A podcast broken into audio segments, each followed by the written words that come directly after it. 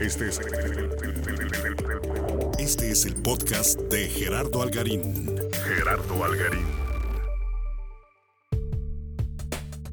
¿Qué tal? Yo soy Gerardo Algarín y este es mi podcast donde platicamos de comunicación, creación de contenidos. Y bueno, el día de hoy tengo a un gran amigo que se llama René Ruiz. ¿Cómo está René? Hola Gerardo, Iba a decir buenas noches, pero pues ya con esto del podcast no aplica, ¿verdad? No sabemos, nadie sabe en qué condiciones está grabando, ni a qué hora, ni con qué vestimenta, ni nada. Es una de las maravillas del audio y de los podcasts. Eso me deja muy tranquilo. Nadie, nadie nunca sabrá la realidad. Bueno, yo soy comunicador, ya tengo más de 30 años en esto, fui corresponsal de Televisa en mi estado, en Nayarit, por más de 10, 12 años aproximadamente. He participado pues en noticieros de televisión, programas también he producido y como conductor, pues ahora tengo un noticiero de radio al aire aquí en, en Nayarit, pero también tengo la otra faceta que es la de producir y pues digamos que de todo un poco hacemos en eso. En, eso también estudié una maestría en, mercadotecnia política y pues digamos que combino todas estas actividades en mi trabajo diario. Todas me gustan mucho, por cierto.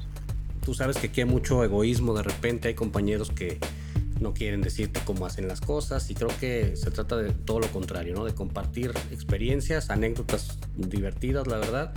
Y sobre todo que hay cosas que no te enseñan en la escuela, René. No sé si coincidas conmigo, que solo la experiencia diaria, solo el que te pasen cosas rarísimas, te va dando esto. Pues sí, es un poco como nadar, ¿no?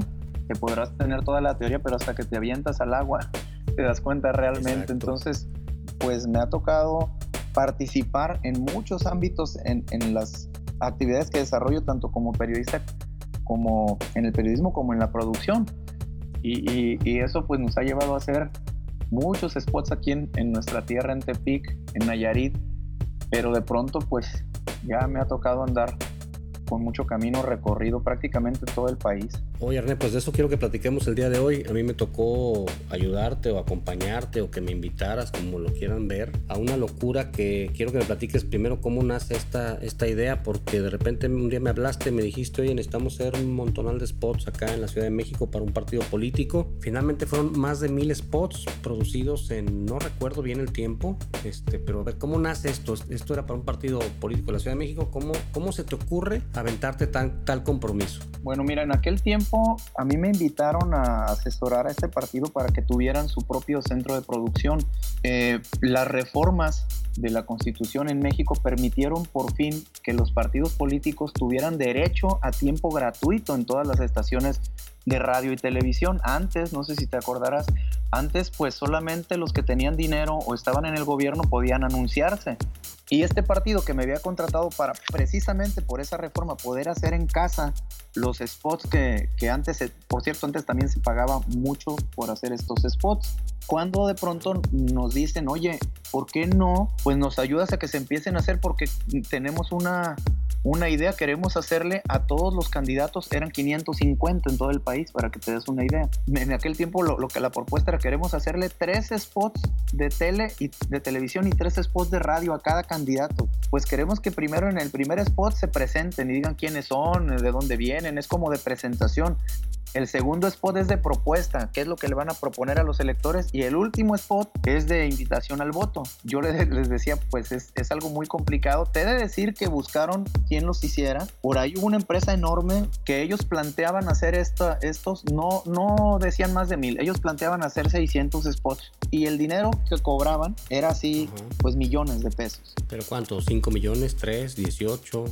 26. 26. Es que es, es importante, René, porque muchos de los que nos escuchan no tienen, no tienen idea o a veces ni uno mismo se plantea. Entonces, bueno, está ese parámetro de una, de una casa productora que cobraba veintitantos millones, que por supuesto, y también como para una referencia, lo que tú ayudaste a crear ahí su centro de producción este, propio, pues no costó eso, por supuesto, costó mucho menos.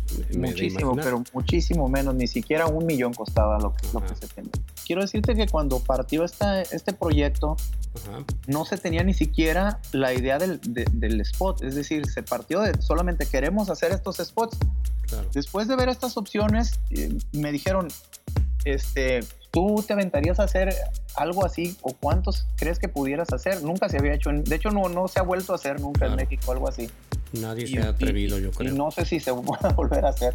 porque además había que sacarlos en menos de un mes conforme avanzaba el tiempo, pues era más complicado y entonces con algunas dificultades, por ejemplo, varios de estos candidatos no habían estado nunca ante las cámaras. Muchos, digo, recordemos, en esa época no estaba el internet tan eh, no, estamos hablando de cuándo, 2000... 2009 era. Sí había ya mucho, claro que estaba YouTube y claro que había ya Facebook también seguramente estaba, pero no era tan común el tener tú una camarita donde te grababas. Ahora yo creo que ya todos un poco le han perdido el miedo a la, a la cámara. En aquel tiempo, además muchos de comunidades muy lejanas que no estaban acostumbrados a esto, y también había que ver cómo podías hacer que se vieran bien y que pudieran de verdad comunicar un mensaje. Entonces, bueno, pues decidí que sí había una manera de hacerlo. Por cierto, te agradezco porque la parte de la producción y postproducción pues la diseñamos juntos. Si te acuerdas, tú me dijiste, pues sí pudiera hacerse de esta manera. Es que era increíble que cada, cuando al final, ya llegaremos a ese punto, cuando se estaban editando, se hacían 30 spots por isla de edición, diarios, o sea, en una semana, diarios se hacían más de 200 spots, era una fábrica, así la habíamos titulado el proyecto, una fábrica de hacer spots. La propuesta que le hice a este partido fue, tráiganme a todos los candidatos a, México. A los 500. A, a los 550 candidatos. Algunos vivían ya ahí en México porque también estaba en elección pues el Estado de México, la Ciudad de México, en aquel tiempo era el DF, y también muchos de los plurinominales ahí vivían en, en la Ciudad de México. Entonces, pero a todos los demás, de todas las comunidades, de todos los estados, los llevaron a la Ciudad de México en base a un programa que elaboré. Te, platico cómo operaba esta fábrica de spots. ¿Cuánta gente tenías eh, eh, ayudándote? Estuvimos trabajando 49, 48, 49 personas al mismo tiempo, todo el día de planta ahí. Pues convertimos un hotel un hotel pequeño que está ahí cerca del, del, World Trade Center de la Ciudad de México. Rentamos todo el hotel. Rentamos todo el hotel. Era un hotel, es un hotel pequeño también te debo decir, pero. ¿Cuántos días lo rentaste? O sea, llegaste. Lo rentamos, lo rentamos todo el tiempo que se grabó. Creo que fueron, creo que fueron cinco días. En, cinco días grabamos a todos. Ok, esa es una parte bien importante. O sea, en cinco días se levantó imagen de, de 500 y tantas personas en un hotel de la Ciudad de México. Sí todo el primer piso, el lobby del hotel y todo el primer piso era un lugar que se convirtió en el, previo de la grabación. Ahí llegaba un candidato y tenía gente asesorándolos, dos personas los asesoraban, dos por candidato, gente especializada en comunicación platicaba y muchos que pues ya tenían mucho tiempo en, esto de, de, los partidos, en la política y en la comunicación también, pues platicaban con los candidatos, a ver, hola candidato, ¿de dónde viene? Pues de tal estado. Y hacían una serie de notas, de anotaciones, quién era, porque pues cada candidato traía obviamente su, su historia de vida para tener pues eh, líneas básicas de comunicación de cada candidato. Luego los turnábamos con unos actores, con unos este, jóvenes de la escuela de actuación ahí de la Ciudad de México, de una escuela de actuación, para que su tono de voz, su postura fuera natural frente a la cámara. Después de esto, pues se turnaban al piso hasta arriba. Recuerdo el hotel que era donde era vestuario. Y entonces pasaban arriba, si ya traían ellos su ropa, pues se veía, y si no, ahí les, les prestábamos un saco del color que tenían que usar. Si después de que pasaban a vestuario y maquillaje, los bajamos, todo esto necesitaba una coordinación impresionante, ¿no? Tenía yo gentes, por cierto, un saludo a nuestro amigo Checo. Checo, nos escucha. excelente. Fíjate que hay que invitarlo luego, en un, vamos a hacer un, uno tripartita con el Checo, pero bueno, el gran Checo, definitivamente pieza clave. Que, que me decía, no, es que yo me quiero, pues Checo ya había hecho varias campañas también, yo me quiero meter en una, en una, en uno de los, de los, este, de los sets de grabación. Para esto los cuartos, ah, yo pedí que en los cuartos de todo un piso se sacara todo el mobiliario de los cuartos o de, de una gran parte, las camas se sacaron de ahí y se puso el mismo back en todos estos sets que se hicieron. Cada cuarto se convirtió en un pequeño set. No recuerdo bien, pero creo que era un camarógrafo y una especie de director, ¿no? Un director por cada uno. De hecho, tú dirigiste en alguno de ellos. Yo me metí a dirigir algunos, sí. Sí, sí, sí. Y luego ya, eh, ahí, Checo, ya están listos, son seis de tal estado, ¿van a dónde? Permíteme, ya hablaba con la que estaba coordinando las, los sets y, a ver, tengo disponible en uno, a ver, bajen por favor, ya bajaban. Y yo andaba por, todo, por todos los lugares revisando qué pasaba, qué faltaba si podía ayudar, ayudaba, viendo que funcionara la fábrica ahí por todos, la fábrica de spots por todos lados, tener una logística correcta, la gente adecuada que me ayudó muy bien. saludo a mis amigos Ockman. Ockman, claro. Carlitos. Eh, Carlitos, su mamá Gaby estuvieron ahí ayudándonos, gente de toda la vida también en producción. Sí, Oye, René, en el caso de radio, el mismo audio que se grababa para video se exportaba para radio, no recuerdo. No se grababa uno específico, ¿verdad? Para radio, sino el mismo. Se, tenía cuidado, pues, de que se presentara con su nombre, etcétera, etcétera, ¿no? Pues terminábamos muertos, rendidos, pero con la satisfacción de que teníamos el material. Después vino la otra parte, la edición. ¿Cuánta gente estuvo ahí? ¿Cuántas pues estuvieron? Estuvieron, en, teníamos al mismo tiempo trabajando siete editores, siete islas de edición, procesando los spots. Ya teníamos prediseñados unos templates animados nada más para cambiar el nombre y el distrito. Todo aquello se editó en el, en el Final, creo, en el Final Cut. Sí, y, hay, que aclarar ahí que, que yo, este, desde que salió el Final, siempre lo, lo, arropé, pues soy hasta la fecha un gran defensor del Final Cut, no tengo nada contra Premiere ni contra otros más. Pero bueno, para mí el Final ha sido un paquete que resuelve muchas cosas muy rápido. Y bueno, yo insistí, no, no recuerdo si insistí pues o no, pero...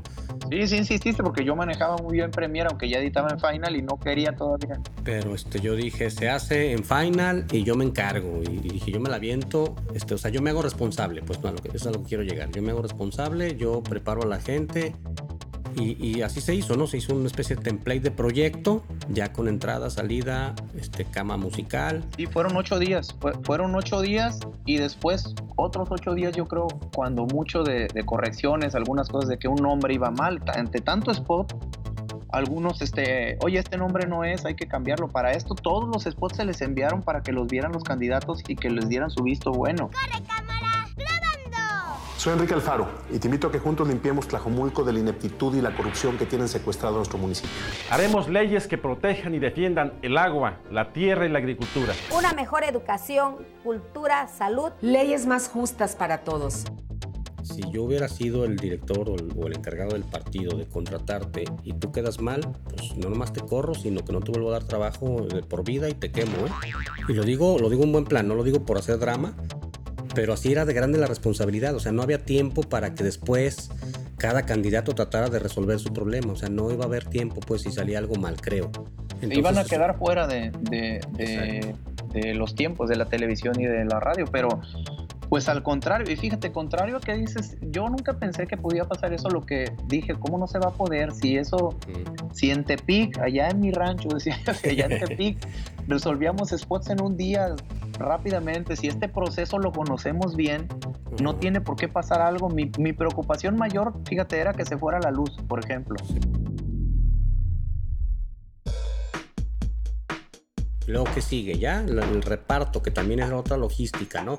Pero el que se encargaba de mandarlos a las estaciones de radio era el Instituto Electoral. El Instituto Federal Electoral, el IFE, en ese tiempo, pues era su primera experiencia y era tan complicado que pasaran. Yo creo que también, y esta es mi opinión personal, no va a faltar quien se sienta ofendido por esto de las televisoras, pero yo creo que como era tan buen negocio los anuncios políticos y de pronto les quitan ese negocio, pues ponían todos los peros posibles para no exhibirlos. Sí, yo, me acuerdo que también me tocó ahí defender este, la parte técnica, ¿no? Así es, sí, sí, sí. Y la parte técnica, ellos pedían una serie de requerimientos en cuanto a, pues, a, de entrada la duración, pero también el audio que tuviera ciertas medidas, se metían a vectroscopio ahí a revisar en, en, el Instituto Electoral y decían, este no pasa porque trae la luminancia muy alta. Imagínate, por ejemplo, yo era el responsable de alguna manera de la parte de la edición de los spots. Imagínate que yo llego, eh, veo que se edite todo y me voy a mi casa, a, Tepic, y luego a los tres días me hablas y me dices, oye, me regresaron 400 spots. Pues la culpa es mía, o sea, definitivamente hay que hacerse responsable de todo el proceso, ¿no?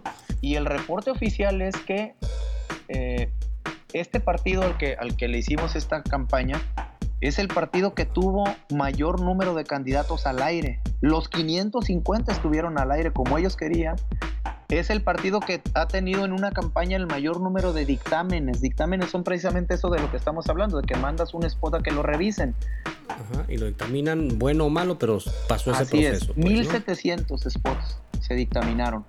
se dictaminaron. 1700 y fue el, el partido que presentó el mayor número de spots grabados, 1123 en esa campaña fueron los que se presentaron. 1123. Así es, producidos en, en, en, menos de un mes Estuve revisando aquí a ver si había algún partido que haya tenido más spots alguna vez en México desde entonces.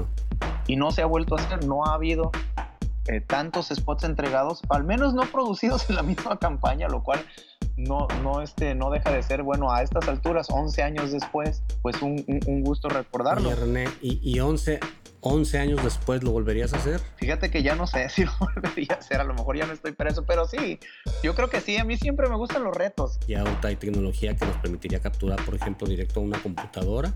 Pero bueno, aquí lo que quiero destacar pues es que tu enorme este, espíritu aventurero siempre te has aventado. Después vamos a platicar de otros casos también en los que te has aventado este, a proyectos muy interesantes. Y bueno, así se hace uno de una reputación. Entonces yo estoy muy agradecido también contigo, René, porque siempre me has me has considerado pues en tus proyectos y bueno pues yo estoy listo por si te ocurre alguna otra locura este cuando menos este te asesoro y te digo cómo se le puede hacer no si no se puede hacer. Pero creo que hasta la fecha no has dicho que no a nada no creo que más bien son temas de otro tipo. No no pues se avienta uno. Déjame decirte que yo te agradezco a ti ¿eh? porque si no hubiera sido por tu asesoría también y trabajo en esto, pues no lo hubiéramos sacado. Y eso y en otros proyectos, creo que a lo que voy, lo que te da el poder decir hasta dónde puedo y, me puedo comprometer a hacer algo es la formación que traigas, lo, lo, que, lo que aprendiste a hacer y si lo aprendiste a hacer en circunstancias que no eran las mejores quizá. René, pues te agradezco mucho que me hayas aceptado la invitación a esta plática, este, ojalá a la gente le haya parecido interesante, este, yo me quedo pues con la cifra, más de mil spots en unas cuantas semanas, todos, este, y todos salieron al aire, pues, ¿no? Porque además, digo, alguien podría hacer mil spots, pero que nunca vieron la luz. Este, algo más que quieras agregar, este, si alguien te quiere seguir con lo que haces, este, tienes un programa de radio, este, dónde te buscan o dónde te, conozcan para ver de quién, estoy hablando, con quién estoy hablando el día de hoy. Tengo un programa de radio acá en Nayarit que se llama Nayarit Hoy, tenemos página de Facebook, tenemos la página de internet nayaritoy.com eh, tengo pues mi Facebook, aparezco ahí como René Ruiz. Bueno, pues yo te agradezco a ti mucho la invitación, pero sí cuando quieras ahí estamos para compartir las anécdotas. Ya, ya este, ya uno como que voltea hacia atrás o revisa discos viejos y dice, ah, no me acordaba de este, no me acordaba que hice esto y a veces es bueno recordar todo esto. Gracias otra vez. Te agradezco mucho René, estamos en contacto, te, te veo pronto. Este fue el podcast de Gerardo Algarín.